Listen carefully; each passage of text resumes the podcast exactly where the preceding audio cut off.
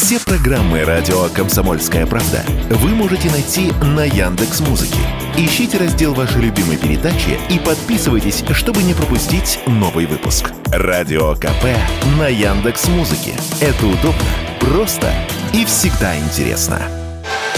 Альфа-банк запускает в обращение стикеры на этой неделе. МКБ через пару недель. Сбер, ВТБ и Почта Банк пока ведут тестирование. Стикеры, то есть наклейки со специальным NFC-чипом, работают так же, как обычная карта, только их можно наклеить на смартфон или практически на что угодно и расплачиваться, просто прикладывая их к терминалу. Предполагается, что с их помощью россияне, лишившиеся Apple Pay и его аналогов, вновь смогут оплачивать покупки при помощи телефона, как раньше. Впрочем, это совсем не то же самое, объяснил радио «Комсомольская правда» ведущий аналитик Mobile Research Group Эльдар Муртазин.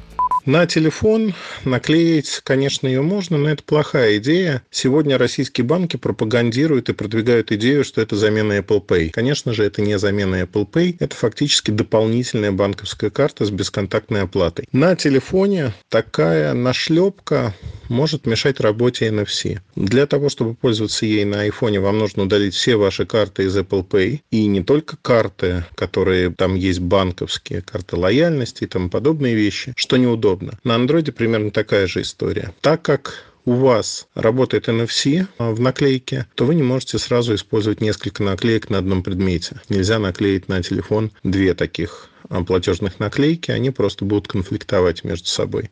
Такие же чипы можно вмонтировать в часы, браслеты или кольца. Технология должна полюбиться детям. И для них она действительно будет полезной, сказал радио «Комсомольская правда» Эльдар Муртазин. Я не думаю, что сервис будет востребован в России. Он не приносит ничего нового, дополнительного. Если мы посмотрим на любую банковскую карту, ей можно оплачивать ровно так же. Интересен сервис для детей, когда родители дают детям такую небольшую наклейку, наклеивают на какой-то предмет. Это дошкольники, это младшие классы. Главное, что карточки нет, нельзя списать ее данные. При этом ребенок контролирует все, что происходит. Ну и родители тоже видят, в общем-то, что происходит со счетом. Приходят пуш-уведомления, смс о тратах. Это удобно. Добавлю, технология не новая. На российском рынке платежные стикеры появились почти десятилетия назад, но тогда широкого распространения не получили. Юрий Кораблев, Радио «Комсомольская правда».